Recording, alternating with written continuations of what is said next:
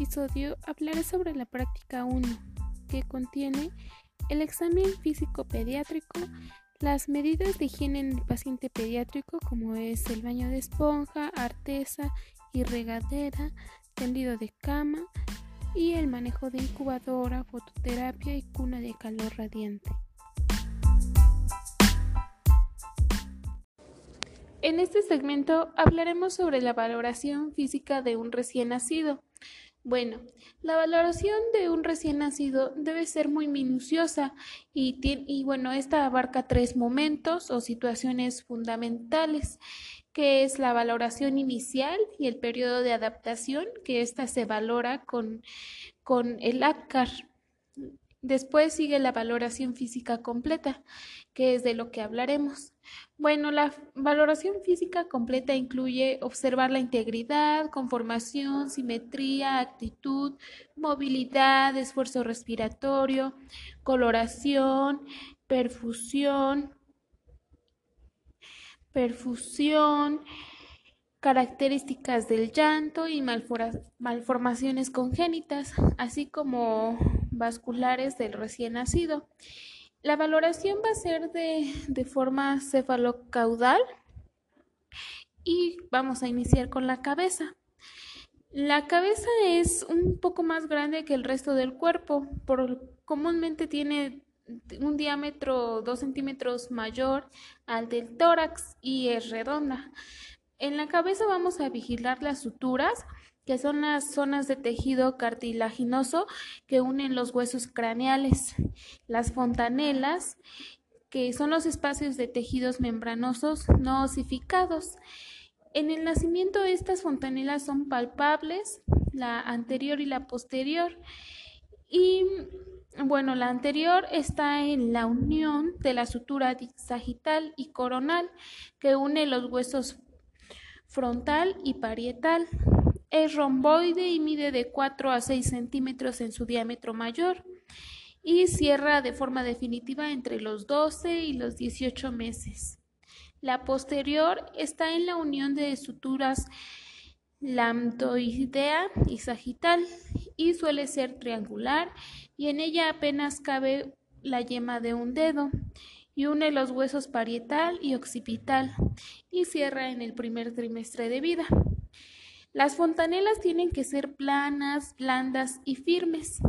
Eh, si nuestro bebé tiene hipotiroidismo, las fontanelas pueden ser grandes y las fontanelas, atención, pueden aparecer en cuadros como la hipertensión intracaneal, que es consecuencia de hidrocefalia, en una lesión obstétrica, en hemorragias o en infecciones del sistema nervioso central. La depresión o el hundimiento de una fontanela es un signo tardío de deshidratación.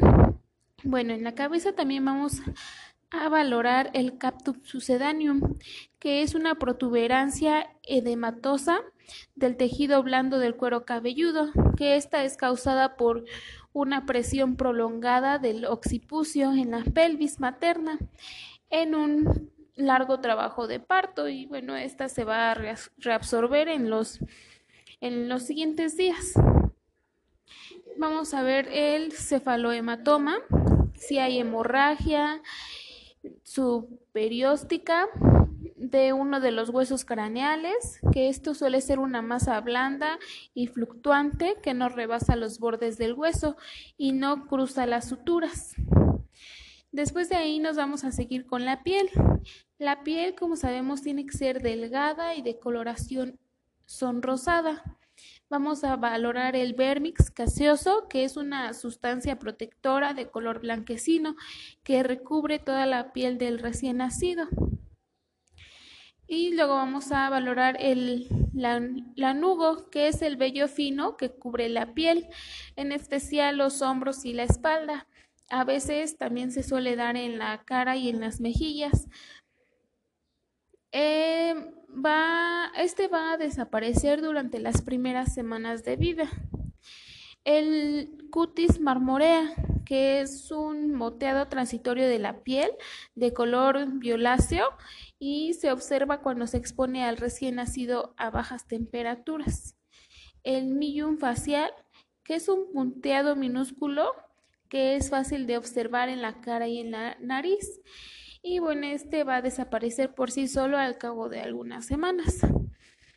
Y vamos a ver las, el nebus y angiomas, que son malformaciones vasculares que son frecuentes y de localización diversa, puede estar en la raíz de la nariz, en los párpados, en la nuca, etc. Y esto va a desaparecer entre el 1 o 2 años de vida. Las alteraciones de importancia clínica identificadas por el aspecto del piel son la cianosis central, que esta señala una baja saturación de oxígeno en la sangre, y esto demostraría la presencia de insuficiencia cardíaca o respiratoria.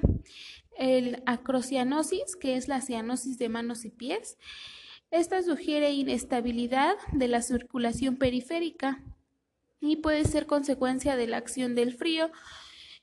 Y bueno, esto puede ser un signo normal 24 horas después del nacimiento. Después vamos a valorar la palidez, que esta denota la disminución del riesgo e insuficiencia circulatoria. La palidez junto con bradicardia suele denotar anoxia o vasoconstricción propias del estado de choque, sepsis o insuficiencia respiratoria grave. Y la palidez con taquicardia puede indicar la presencia de anemia. Y vamos a ver la pletoria pletora, perdón, que es el aspecto rojizo e hiperémico, que esta pueda, puede denotar una policitemia. Después nos pasamos con los ojos. Bueno, aquí vamos a valorar el edema palpebral, la esclerótica blanca, el reflejo corneal y pupilar. Y se debe observar la reacción pupilar a la luz y simetría de los movimientos oculares. Las pupilas tienen que ser iguales, redondas y reactivas a la luz. Seguimos con las orejas. Vamos a valorar el pabellón auricular en la línea recta con el ojo, que sea flexible, que haya cartílago presente y tiene que estar, bien implantado.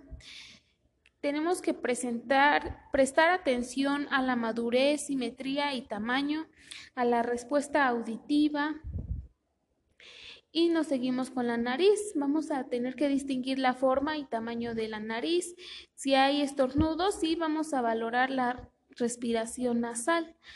En la observación de la respiración tenemos que identificar los siguientes parámetros, que es la frecuencia, el ritmo, el trabajo de la respiración, si aquí hay aleteo nasal, estertores, sibilancias, estridores, retracción sifoidea, tiro intercostal y subesternal. Si hay en el aleteo nasal, bueno, el, recién nacido intenta disminuir la resistencia de las vías respiratorias al ensanchar el diámetro de las fosas nasales. Si hay un gruñido expiratorio, bueno, el recién nacido busca incrementar la presión intratoráxica para evitar la pérdida de volumen durante la expiración y bueno, como resultado puede haber un colapso alveolar. En las sibilancias, bueno, estos se van a captar con mayor intensidad durante la expiración que en la inspiración. Y esto es por el estrechamiento de las vías respiratorias. El estridor, bueno, en este caso hay obstrucción parcial de las vías respiratorias. Y en la retracción sifoidea hay retracción de los músculos externales y subesternales y se utilizan para conservar las respiraciones adecuadas y son un mecanismo de compensación.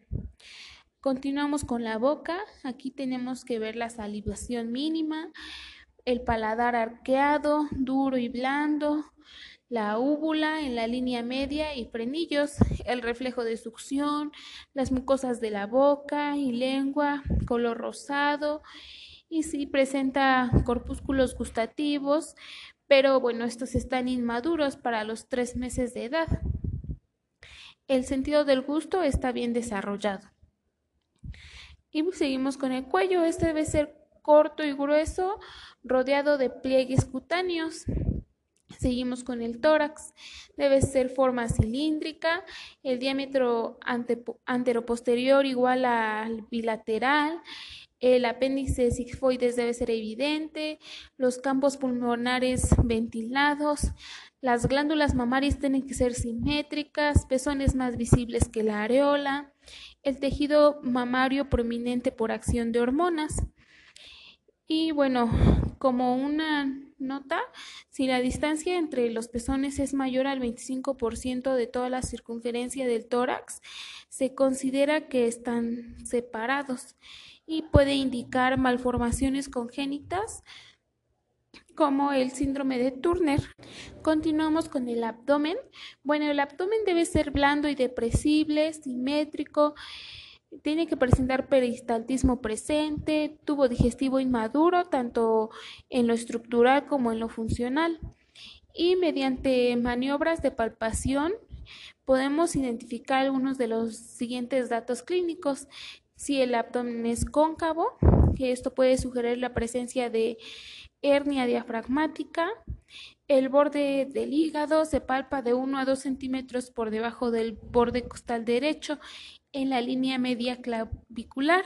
Bueno, la palpación se comienza en el cuadrante inferior derecho y se desplaza hacia arriba, de tal manera que se capte el borde hepático. Em, el cordón umbilical es un órgano de aspecto gelatinoso con dos arterias y una vena que deberán encontrarse sin hemorragia. Y alrededor de los 7 a 14 días se tiene que desprender de manera espontánea.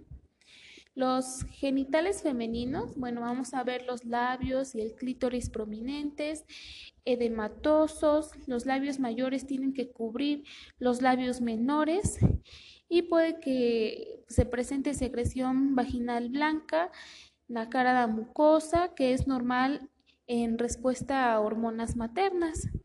En los genitales masculinos Vamos a ver el orificio uretral en la punta del glande. El pene debe ser de 3 a 4 centímetros. El escroto pigmentado y riguroso.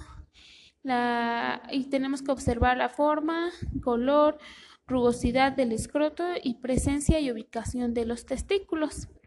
En la columna vertebral tiene que estar intacta, plana y recta.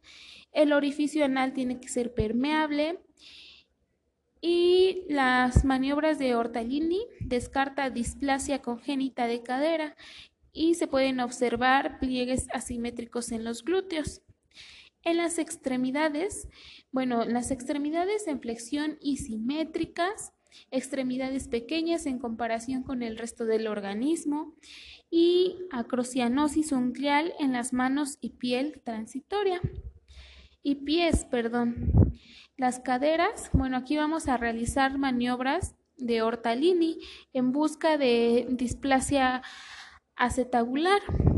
El sistema inmunológico, bueno, tenemos que ver que cuente con anticuerpos IgG que son transmitidos por la madre a través de la placenta. Los reflejos son actividades automáticas, no aprendidas y generadas en el sistema nervioso del recién nacido que le ayudan para alimentarse y protegerse. Y el peso.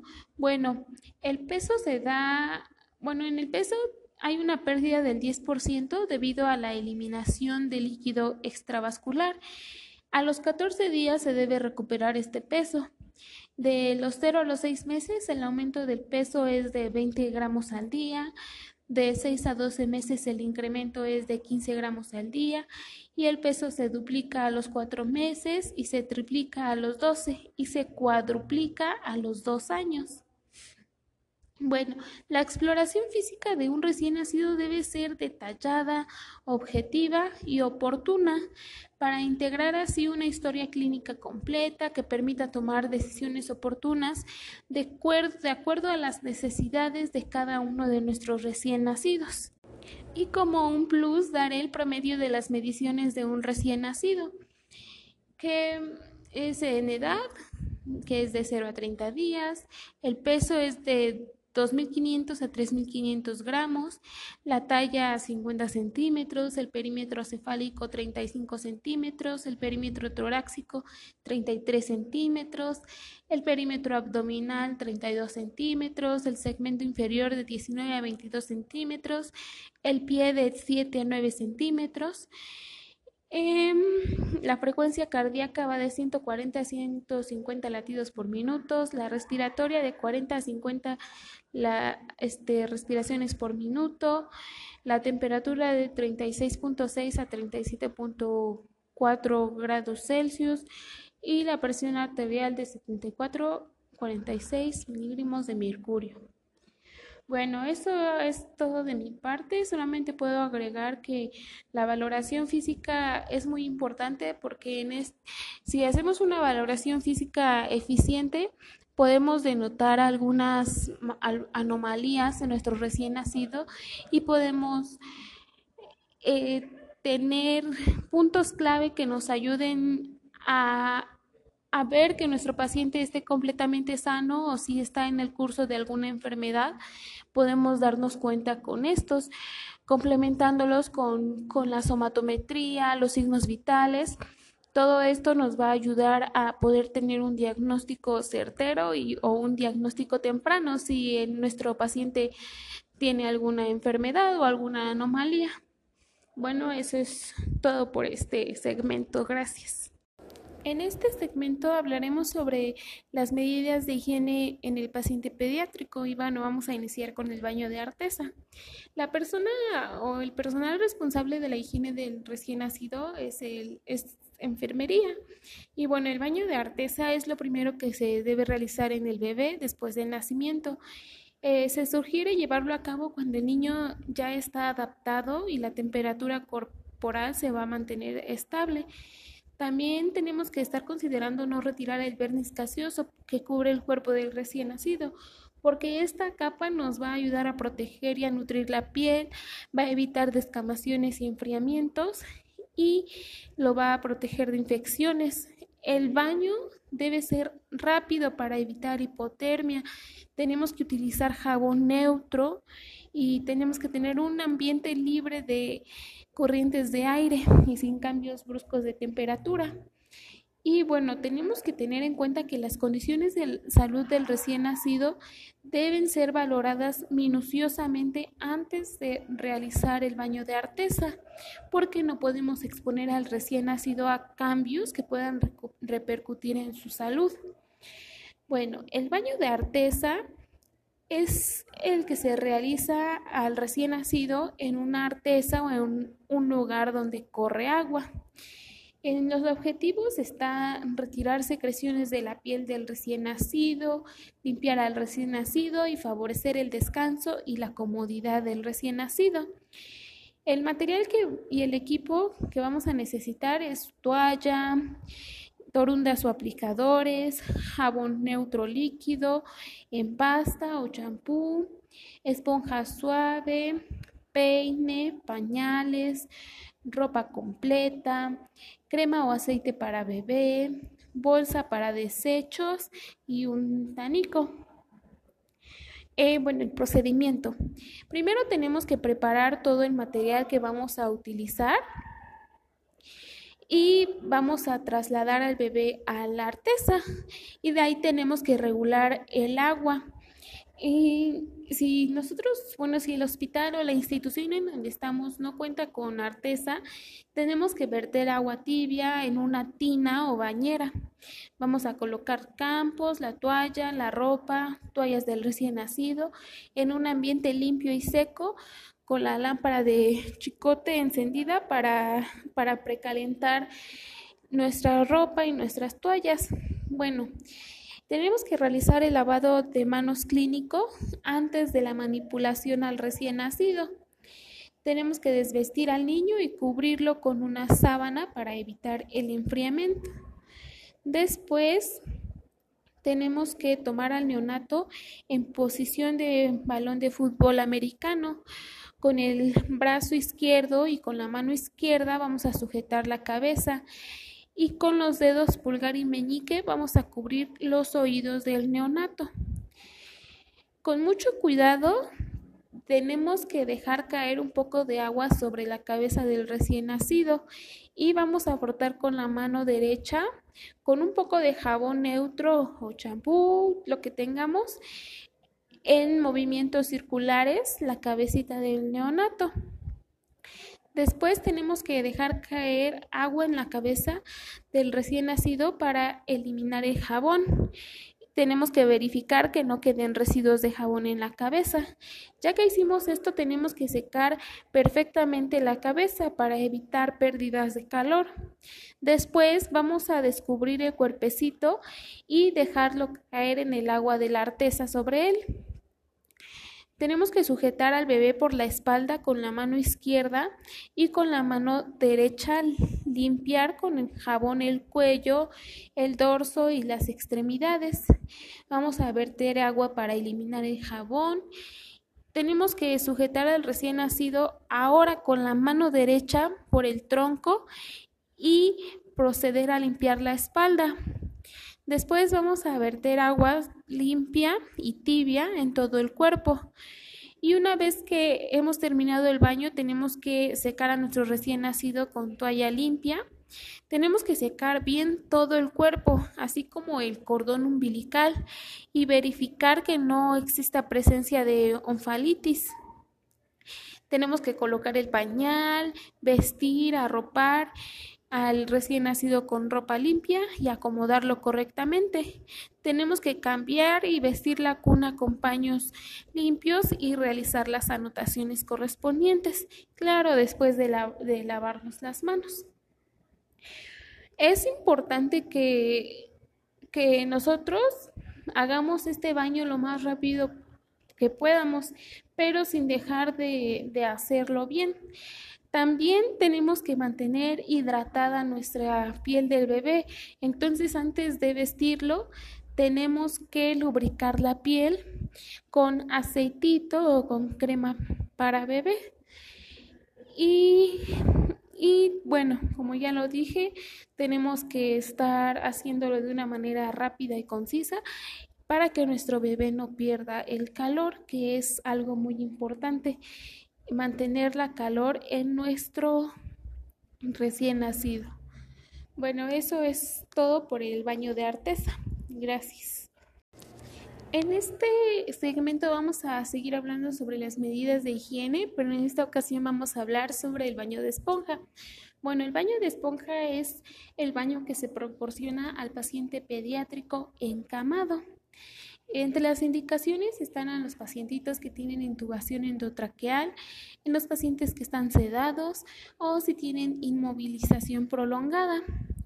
Los objetivos de este baño es proporcionar limpieza general, eliminar las secreciones, el sudor, las células muertas de la piel, para favorecer la circulación, estimular la relajación y el bienestar, favorecer la comodidad y el descanso y bueno, el material que vamos a utilizar es un juego completo de ropa, cobertor de algodón, sábanas, camisón, guantes, juego de toallas, torundas de algodón, bolsa para desechos, lubricante, jabonera con jabón, peine, un librillo, cubrebocas y un tánico. Bueno, vamos a iniciar con el procedimiento. Eh, primero vamos a preparar el material y equipo necesario, todo lo que vamos a ocupar para evitar vueltas innecesarias.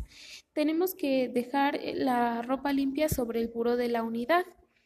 Vamos a tomar los signos vitales y valorar las condiciones hemodinámicas. Las condiciones hemodinámicas deben evaluarse antes de iniciar el procedimiento para que podamos evitar complicaciones en nuestros pacientes.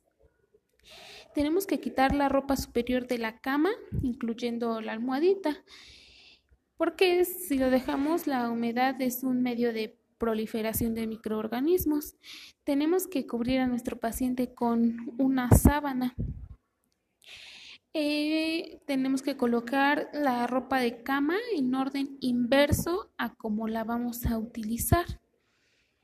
Eh, vamos a explicar el procedimiento a nuestro paciente, que no importa si es un recién nacido, nosotros tenemos que hacerlo para darle seguridad y para tener un buen desempeño.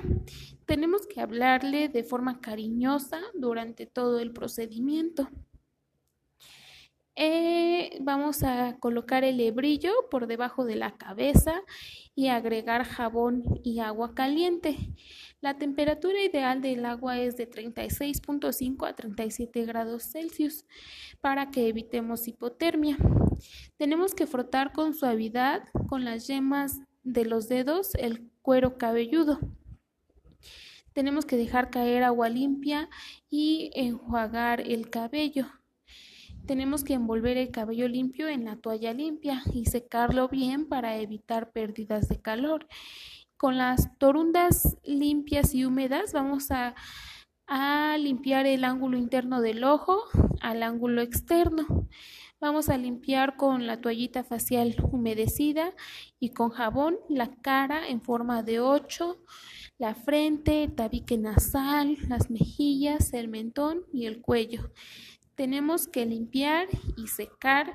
Mientras vamos lavando, tenemos que estar limpiando y secando para evitar pérdidas de calor. Tenemos que limpiar de lo distal a lo proximal, o sea, lavar el brazo, la mano y terminar con las axilas. Enjuagar con agua de chorro y colocar el... Tenemos que estar colocando el hebrillo debajo del área que vamos a lavar para, para que nosotros recolectemos el agua sucia. Después tenemos que lavar el tórax y el abdomen. Y tenemos que estar secando con mucho cuidado y, muy minuciosamente. Después vamos a lavar el muslo y la pierna distal. Vamos a flexionar la rodilla y vamos a colocar el hebrillo por debajo para enjuagar. Vamos a introducir los pies en el hebrillo y lavar los pies, agregar agua a chorro y secar. Vamos a colocar en decúbito lateral al paciente y limpiar la parte posterior del cuello, espalda y muslos. Y por último se limpian los genitales. Em, vamos a limpiar la zona glútea y la región anal. Y después que ya hemos terminado, vamos a secar perfectamente a nuestro paciente y vamos a colocarle su batita. Vamos a cambiar la ropa de la cama y tenemos que dejar seco y cómodo a nuestro paciente, lubricar su piel, darle un masajito, peinar al bebé y colocar los barandales para evitar riesgos de caídas. Vamos a retirar todo el equipo y el material que utilizamos.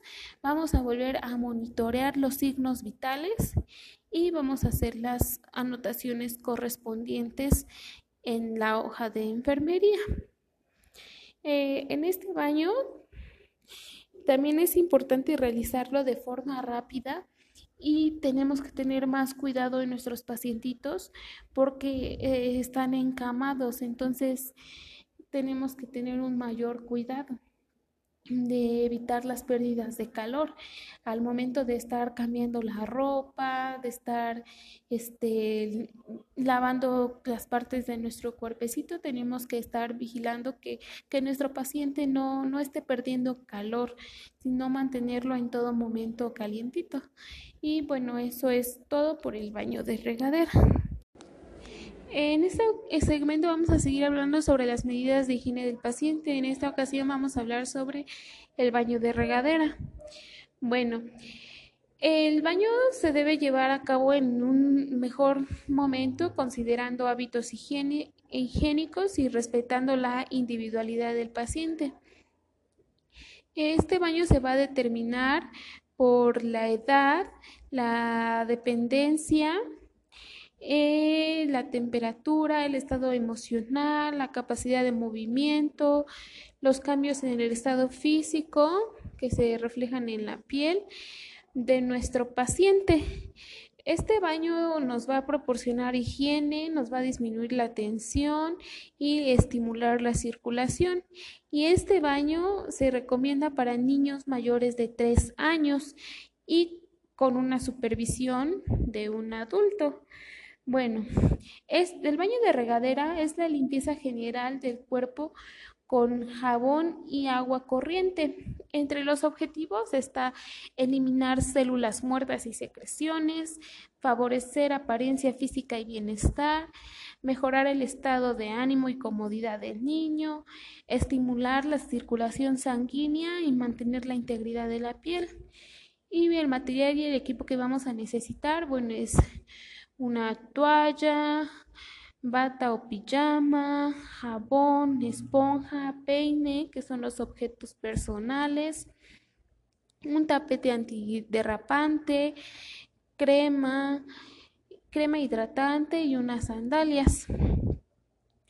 Bueno, esta situación, bueno, este baño de regadera debe ser importante la asistencia permanente del personal de enfermería o un familiar para evitar accidentes. Vamos a iniciar con la técnica del baño en regadera. Bueno, tenemos como primer paso, tenemos que explicarle el procedimiento al niño y obviamente a, a quien lo va a acompañar, si es su tutor. Y después tenemos que colocar el material y llevarlo al cuarto de baño tenemos que colocar el tapete antiderrapante dentro y fuera del baño. Tenemos que poner una silla o un banco debajo de la regadera. Tenemos que, estar evitando las corrientes de, de aire, cerrando ventanas y puertas. Y si, si, el niño tiene venoclisis, tenemos que proteger el área. Después de esto vamos a abrir las llaves y estar regulando el flujo de agua y templando la temperatura. El agua no debe estar muy caliente porque si está muy caliente va a debilitar al paciente y tiene que estar en una temperatura adecuada. Después tenemos que ayudar a desvestirlo en caso que, se requiera. Después tenemos que sentarlo en en la silla o banco, tenemos que colocar el jabón al alcance del niño y permanecer cerca del baño para por si nuestro paciente tiene alguna alguna este si tiene algún accidente, podemos estar lo más cerca posible y ayudarlo inmediatamente. Tenemos que estar ayudándolo si es necesario. Si el niño pide nuestra ayuda, lo tenemos que ayudar. Tenemos que asistir al niño en el aseo de áreas corporales que no pueda limpiar por sí mismo, como puede ser la espalda. Y al término del baño tenemos que cubrir al pequeñito con una toalla y ayudarlo a secarse y vestirse y poner cuidado especial en pliegues y en espacios interdigitales, que ahí tenemos que estar secando muy bien para que no haya humedad. Después tenemos que dejar cómodo a nuestro paciente en su unidad, tenemos que peinarlo, si se requiere tenemos que cortarle las uñas. Nosotros podemos hacerlo o solicitar el apoyo de su madre y después tenemos que dar cuidados al equipo correspondiente y realizar las anotaciones en la hoja de enfermería. Eh, e hidratar la piel de nuestro pacientito. Es importante, como ya lo había mencionado, que aunque este baño lo realiza el paciente como tal, tenemos que estar lo más cerca posible por si algún accidente llegase a ocurrir. Nosotros estamos cerca para poder intervenir lo más rápido que se pueda. Y bueno, eso es todo por el baño de regadera. En este segmento hablaremos sobre el manejo de la incubadora y de la cuna de calor radiante. Bueno, la incubadora tiene por objeto proporcionar al recién nacido las condiciones óptimas de temperatura, humedad, oxígeno, protección y aislamiento necesarios para su supervivencia. Eh, los principios que tenemos es que la humedad y el calor son elementos ambientales de gran impacto en el recién nacido, que se considera termolábil. La temperatura corporal del recién nacido es determinada 75% por el ambiente, dada la inmadurez del hipotálamo. Los recién nacidos producen calor por medio de su actividad metabólica y utilizan sus reservas de grasa parda. Los prematuros tienen escaso o nulo depósito de esta grasa. En las indicaciones que tenemos para la utilización de la incubadora es la prematurez, el retardo en el crecimiento intrauterino, hipotrófico por la edad gestacional, la desnutrición inútero, la inmadurez del centro termorregulator. En los objetivos están asegurarnos un ambiente térmico neutro, prevenir complicaciones por hipotermia, prevenir complicaciones por hipertermia, compensar en lo posible las pérdidas de calor, controlar las pérdidas insensibles, mantener la temperatura corporal en rangos normales, enriquecer la atmósfera con oxígeno suplementario, a ayudar a la ganancia de peso, favorecer el desarrollo celular ideal y garantizar cuidados especializados. La temperatura debe estar controlada de manera constante hasta lograr estabilizar a nuestro recién nacido. El aporte de un ambiente térmico para el recién nacido es de carácter compensatorio, responsable, con un mínimo de riesgos. Los mecanismos de pérdida de calor son por radiación, conducción, convección y evaporación. La humedad. La humidificación de la incubadora es primordial y debe ser en relación con la valoración de la edad gestacional para disminuir la pérdida de calor por evaporación. El oxígeno. Los recién nacidos requieren evaluación minuciosa de su estado de salud y condiciones hemodinámicas de su adaptación al medio extrauterino. La oxigenoterapia es el uso racional y terapéutico de tratamiento a la hipoxia, la dificultad respiratoria o ambas. El oxígeno suplementario debe estar humidificado y prescrito y su función principal es abastecer al organismo de un aporte suficiente de oxígeno y a los tejidos para su óptimo funcionamiento. La protección es un principio del uso de incubadoras y se debe asegurar el correcto funcionamiento antes de ser utilizadas. bueno, eh, las incubadoras están elaboradas con superficies sólidas. En su mayoría son de doble pared y transparentes, con una base sobre la que hay un colchón pequeño, con ventanas herméticas o mangas portillo. Tienen tablero de control de temperatura y alarmas básicas. En el tablero se debe registrar la temperatura de la incubadora y la temperatura de la piel del recién nacido. Estas incubadoras favorecen el aislamiento del ambiente externo y la ganancia de calor es por convección, se reduce la pérdida de calor por la radiación y las mermas por evaporación se pueden compensar humidificando el ambiente.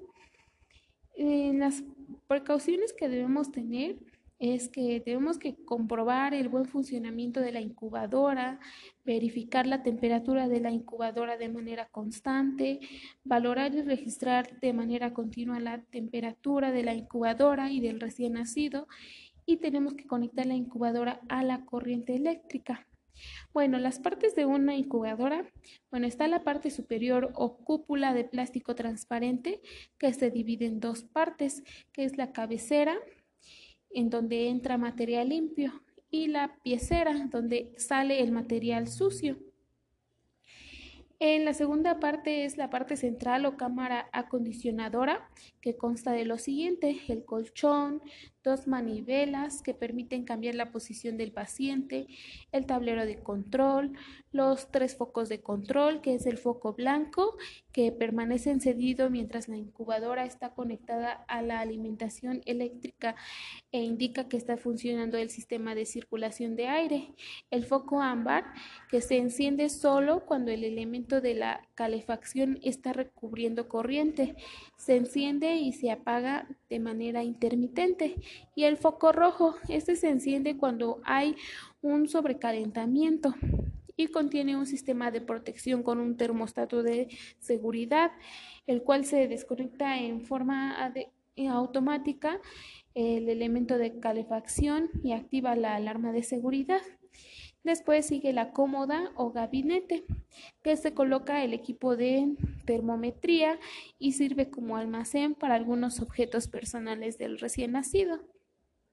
Asimismo, la incubadora cuenta con sistema de servocontrol de temperatura, sistema de humidificación, y existen tres tipos de incubadora, que son las cerradas, que están dedicadas al control térmico a través de la humidificación y la principal fuente de calor es por convección. Están las abiertas y las de transporte. La Técnica de atención al recién nacido en la incubadora. Bueno, tenemos que estar precalentando la incubadora. La temperatura normal de una incubadora es de 34 a 36 grados Celsius y calentar de manera previa las sábanas y cobertores. Esto va a reducir la pérdida de calor por radiación y evaporación.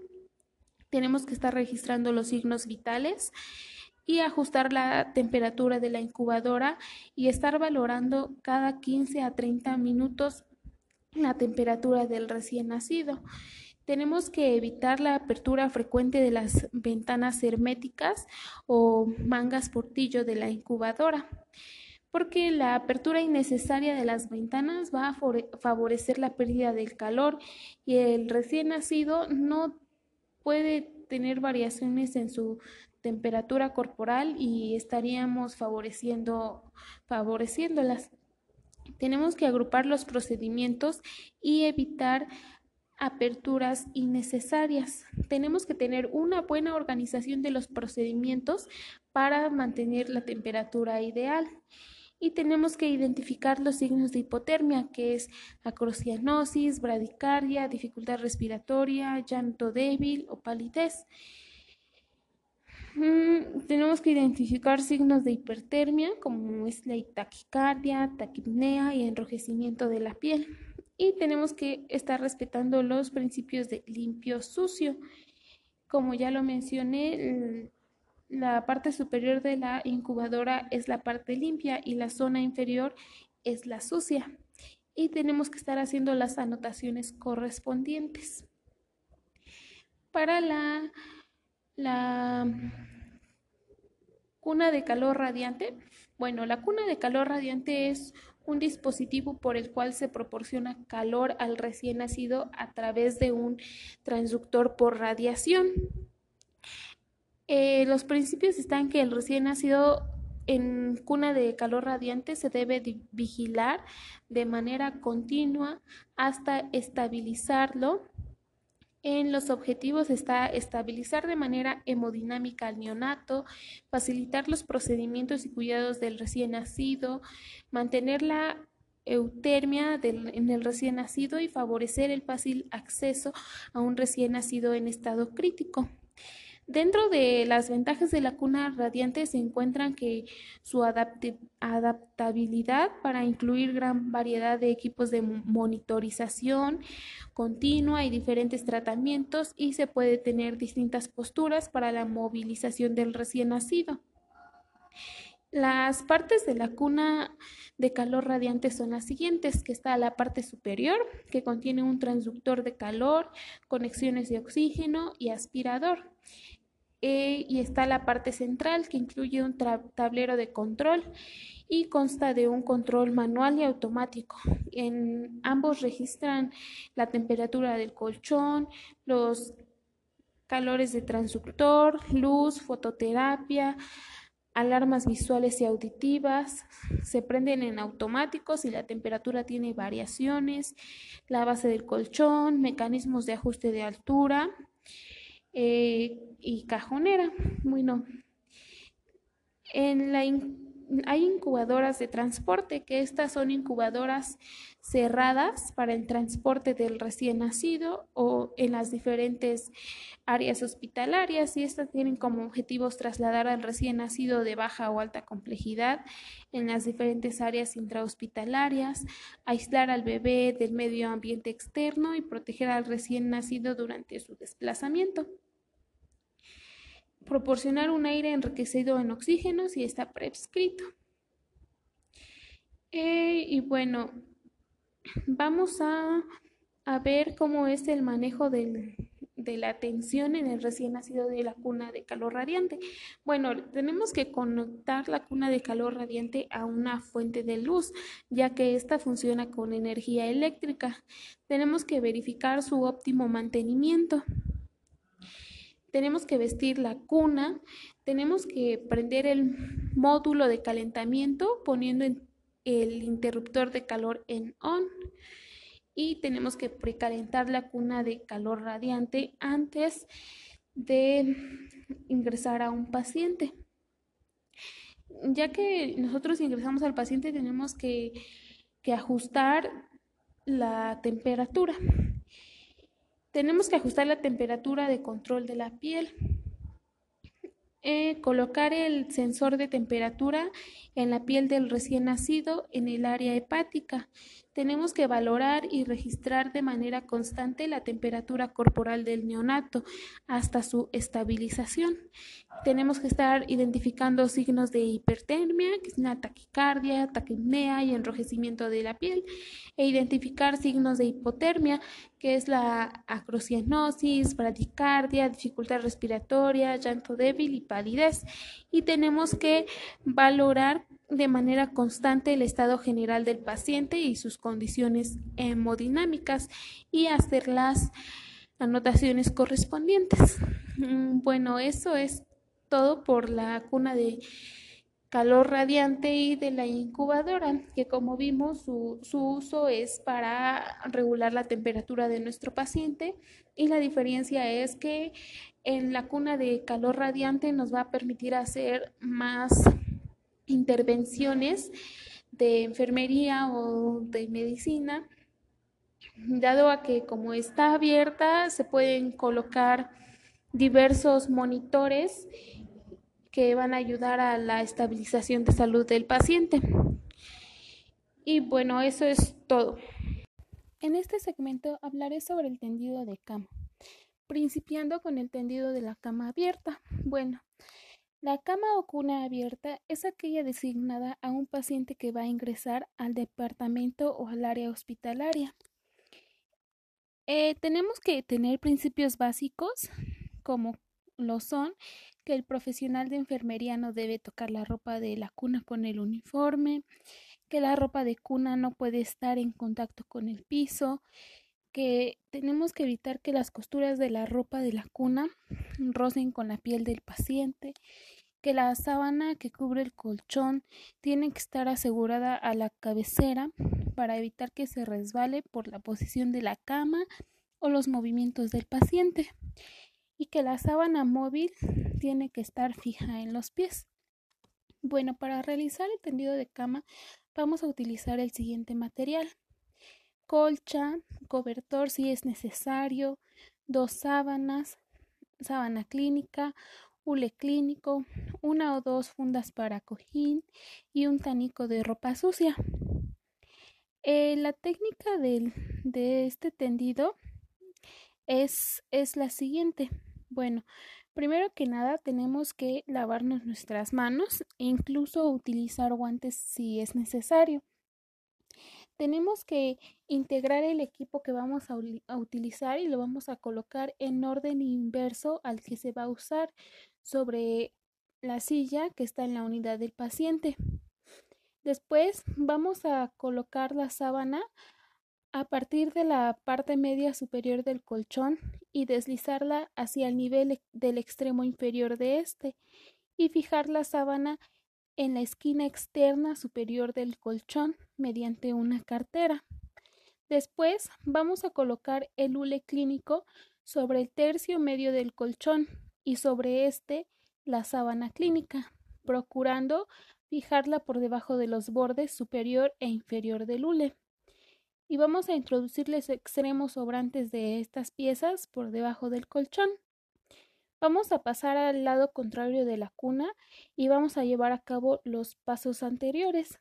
Tenemos que fijar bien la ropa. Tenemos que ubicar la sábana superior sobre el colchón a partir del borde medio superior y sobre esta a unos 15 o 25 centímetros hacia abajo el cobertor. Doblar sobre el borde superior del cobertor el extremo correspondiente de la sábana y a este doblez le vamos a llamar cortesía. Tenemos que colocar la colcha en la parte media superior del colchón y deslizarla hacia abajo y hacer las carteras en las esquinas externas inferiores del colchón y ordenar las almohadas en la parte inferior de la cuna. Esto pues para darle presentación a nuestra cama. Tenemos que llevar los bordes superior de la colcha por debajo del cobertor y hacer la cortesía con el extremo superior de la sábana. Tenemos que deslizar estas piezas en forma de acordeón hacia el tercio inferior del colchón. Y eso es lo que, lo que vamos a hacer con la técnica de, de cama abierta. Bueno, también tenemos otra, otro tendido de cama, que es la cama ocupada. Este es el procedimiento para poner o cambiar la ropa de cama. En este caso, el bebé debe permanecer en ella de manera continua y es importante que el procedimiento se haga con suavidad y rapidez, estando nuestro pacientito acostado. Los objetivos pues son preservar la energía del niño y mantener su estado de salud, fomentar hábitos higiénicos, promover la comodidad del bebé y proporcionar un entorno limpio y brindar una base de descanso uniforme y sin arrugas. Eh, los principios y normas para este tendido, bueno, es utilizar los músculos grandes del cuerpo en vez de los pequeños. En el primer caso se utilizan los músculos abdominales grandes y los glúteos, en tanto que en los últimos el esfuerzo es en los músculos de la espalda y el centro de gravedad queda fuera de la base de apoyo. Esto es con el fin de no tener lesiones musculares nosotros como personal de enfermería. Y tenemos que trabajar con uniformidad y en forma rítmica, ya que esto nos va a ayudar a reducir la ansiedad y va a favorecer la cooperación de nuestros pacientes. Tenemos que tirar o empujar en vez de levantar. Y bueno, la técnica de esta de este tendido de cama es la siguiente. Bueno, vamos a, tener los mismos, los mismos pasos principales como el lavado de manos, la preparación del equipo, este colocar la ropa en, posición inversa a la que la vamos a utilizar. Y bueno, tenemos que, que separar un poco la cuna de la pared y tenemos que poner el freno. Primero tenemos que aflojar la ropa de la cama y colocar al paciente o al niño en decúbito lateral y en forma de acordeón. Y vamos a introducir por debajo del cuerpo del niño la ropa de la cama, evitando que el contacto con las prendas limpias. Después vamos a colocar la sábana de abajo en forma longitudinal a la mitad del colchón, centrándola con el dobladillo ancho hacia la cabecera. Vamos a extender la sábana de manera lateral y meter el sobrante en la cabecera, debajo del colchón, haciendo cartera. Después tenemos que estirar bien el resto de la sábana hacia abajo y la vamos a introducir debajo del colchón. y la otra mitad de la sábana va a quedar doblada en acordeón en el centro del colchón. Después tenemos los siguientes pasos que, bueno, por lo general en este procedimiento se realiza entre dos enfermeros. Se va a, se va a pedir al, al ayudante que coloque al paciente en decúbito lateral al contrario al que estaba y vamos a estirar las sábanas de abajo, hacer cartera y meter los demás bordes debajo del colchón, así como lo habíamos hecho anteriormente. Vamos a tomar la sábana clínica de sus extremos libres y con un solo movimiento vamos a estirarlos juntos. Jalándolos hacia abajo, los vamos a introducir debajo del colchón con las palmas de las manos hacia abajo para evitar lesiones en nuestras manos y vamos a pasar al otro lado de la cama. Después vamos a situar la sábana de encima de tal manera que el dobladillo ancho corresponda al borde superior del colchón. Vamos a colocar el cobertor. El borde superior deberá quedar a de 15 a 25 centímetros abajo del borde superior del colchón. Como ya lo habíamos mencionado, esto se llama cortesía. Vamos a poner la colcha, la vamos a extender. Tenemos que introducir el dobladillo superior de la colcha debajo del borde superior del cobertor y pasar al otro lado de la cama y realizar los mismos puntos. Y bueno, ya tenemos que dejar cómodo a nuestro pacientito. Esto es lo que tenemos que hacer con, con la técnica de, de cama cerrada de cama ocupada, perdón. Seguimos con la cama cerrada, con el tendido de la cama cerrada. Bueno, que estas son las maniobras que se efectúan para cambiar la ropa de cuna que no está asignada a ningún enfermo.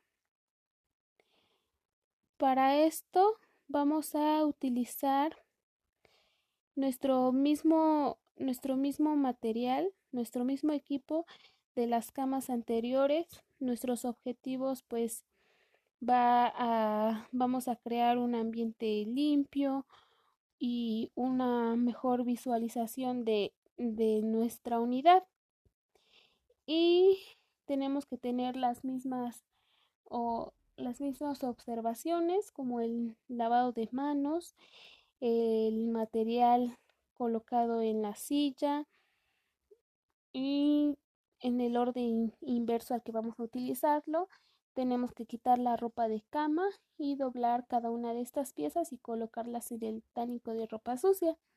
Tenemos que lavarnos de de nuevo las manos y vamos a limpiar la parte expuesta del colchón.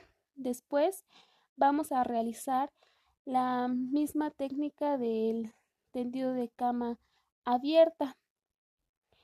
Solamente que Aquí, en vez de dejar la cortesía, lo vamos a, colocar igualmente debajo del, del colchón.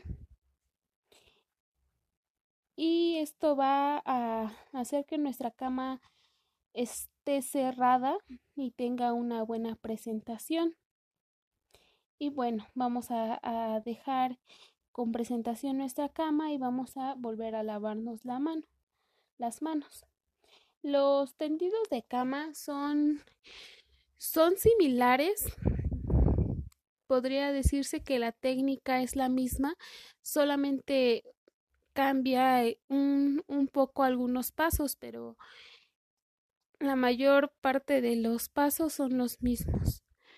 Y el tendido de cama nos va a ayudar a, proporcionarle comodidad a nuestro paciente. Y es importante que nuestro tendido de cama no tenga ninguna arruga, pues como sabemos la piel de los bebés de nuestros pacientes pediátricos es muy suave y muy finita, entonces si nosotros dejamos arrugas en nuestras camas vamos a, irritar esta piel, incluso vamos a, a hacer que haya más probabilidad de úlceras por presión. Bueno, eso es todo por entendido de cama. Gracias. En este segmento vamos a hablar sobre la fototerapia. La fototerapia es una técnica empleada en la unidad de neonatología para disminuir los niveles de bilirrubina en el recién nacido. Esta es una técnica sencilla que consiste en la colocación de una luz a una distancia de 30 a 40 centímetros de la superficie corporal desnuda del recién nacido, previa colocación de gafas radiopacas y eliminación de cualquier crema o loción de la piel. Bueno, vamos a, a ver esto más detalladamente. La fototerapia es una medida terapéutica en el tratamiento de la hiperbilirrubinemia indirecta, especialmente en aquellos casos en que la causa no es una hemólisis grave.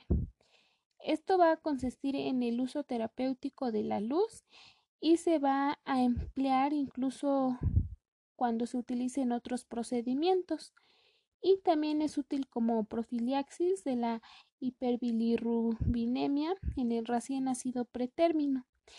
Existen tres tipos de fototerapia. Está la fototerapia simple continua, que esta fototerapia permanece encendida las 24 horas del día.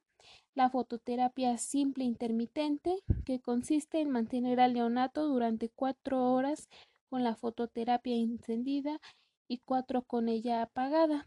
Y la fototerapia intensiva doble o triple, que consiste en introducir dos o tres fototerapias respectivamente.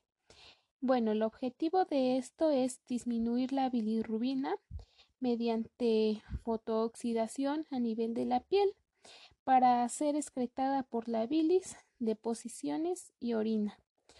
Bueno, el material vamos a, a utilizar equipo de fototerapia, gafas protectoras, un tela adhesiva, papel de aluminio, gasas, incubadora y un pulsioxímetro. La bueno, el procedimiento es el siguiente. Tenemos que comprobar antes el equipo de usarlo. Vamos a, a ver que la lámpara se coloque lo más cerca posible del recién nacido, a unos 30 o 40 centímetros este, aproximadamente, nunca más de 50 centímetros porque este va a perder su efecto. Vamos a desnudar a, a nuestro recién nacido para que mantengamos la máxima superficie corporal, corporal expuesta. Vamos a colocar gafas de fototerapia radiopacas a la medida de los ojos, salvando las fosas nasales para evitar asfixias asfixias y evitar que se presionen los párpados. Y estas se van a utilizar para que la luz excesiva no provoque daños en la retina. Vamos a proteger el cordón umbilical por si se requiere conservar la vía para otras medidas médicas.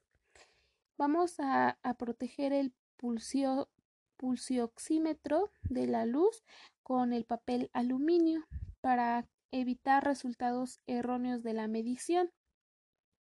Y tenemos que evitar la presencia de objetos que puedan inferir en el óptimo rendimiento de la fototerapia. Y entre los cuidados de enfermería, bueno, tenemos que tener un control de la temperatura axilar cada tres horas, tenemos que estar realizando cambios de posición cada tres o cuatro horas para exponer todas las zonas del cuerpo a la luz y no solo una parte, ya que esto puede ocasionar quemaduras. Tenemos que interrumpir el menor tiempo posible la fototerapia. Tenemos que apagar la fototerapia durante la extracción de la bilirrubina sérica y en la limpieza de los ojos tenemos que retirar paulatinamente las gafas para la estimulación visual sensorial. No tenemos que usar cremas ni lociones. Tenemos que estar vigilando los signos y los síntomas. Y bueno, entre las recomendaciones es que tenemos que reducir la temperatura del aire de la incubadora a 2 grados Celsius 15 minutos antes de entrar a la fototerapia. Si hay control de humedad en la incubadora, tenemos que ajustarla entre el 80 al 85%, ya que se debe usar una mayor humedad y tenemos que registrar en la gráfica de enfermería el inicio y el final de la fototerapia. Tenemos que tener un control constante de los signos vitales. Tenemos que controlar la temperatura del neonato, el control de la frecuencia respiratoria, la frecuencia cardíaca, la actividad y coloración del niño con la frecuencia que lo requiera y en especial en caso de presentar patologías asociadas. Tenemos que estar controlando el peso diario y hacer un balance hídrico para ajustar las aportaciones líquidas. En la alimentación, bueno, vamos a valorar el nivel de hidratación. Si se inició alimentación enteral, tenemos que que promovernos la lactancia materna. Tenemos que estar checando que, que nuestro paciente coma a sus horas adecuadas. En la eliminación que tenga nuestro paciente tenemos que controlar y registrar la diuresis mediante peso del pañal, así como el número de deposiciones y sus características. Si hay vómitos, tenemos que estar controlándolos. En la higiene, bueno, tenemos que mantener la piel limpia y seca y controlar la aparición de lesiones o enrojecimientos. Tenemos que realizar la higiene de los ojos cada tres o seis horas y con suero fisiológico en la conjuntiva, conjuntiva, perdón. Tenemos que canquivar las gafas Cambiar las gafas, perdón, de protección a menudo, siempre y cuando estén sucias o haya signos de conjuntivitis. No tenemos que aplicar cremas o lociones porque esto va a producir un bronceado de la piel o quemaduras. Tenemos que valorar la integridad cutánea, en especial las zonas de extracción de sangre, como lo es normalmente el talón de nuestro recién nacido. La movilidad, como ya lo había mencionado, tenemos que realizar cambios posturales para que no, no hayan sitios del cuerpo que estén más expuestos a la luz. Eh, también tenemos que ver los efectos secundarios de la fototerapia, que estos pueden incluir deshidratación, diarrea, hipocalcemia, en neonatos pretérminos, el síndrome del niño bronceado, que esto se produce cuando está elevada la bilirrubina directa y esto se, se resuelve cuando se, se suspende la fototerapia. Y esa aconsejable proteger el escroto de los niños, puesto que se han descrito mutaciones y roturas de hebras del ADN. Y es imprescindible la protección de los ojos para que evitemos lesiones de la retina y las quemaduras en la piel y la conjuntivitis. Bueno, como conclusión puedo decir que la fototerapia es más que el encender una luz y que la eficacia con la que la fototerapia alcanza una disminución en el nivel de la bilirrubina sérica en gran parte es determinada por los cuidados de enfermería. Unos cuidados de enfermería apropiados y óptimos también reducen al mínimo los efectos secundarios potenciales y las complicaciones de la fototerapia. Por eso es muy importante que nosotros tengamos presentes todos estos cuidados para poder realizarlos de una mejor manera y así poder proporcionar la calidad de este procedimiento. Bueno, eso es todo sobre la fototerapia. Gracias.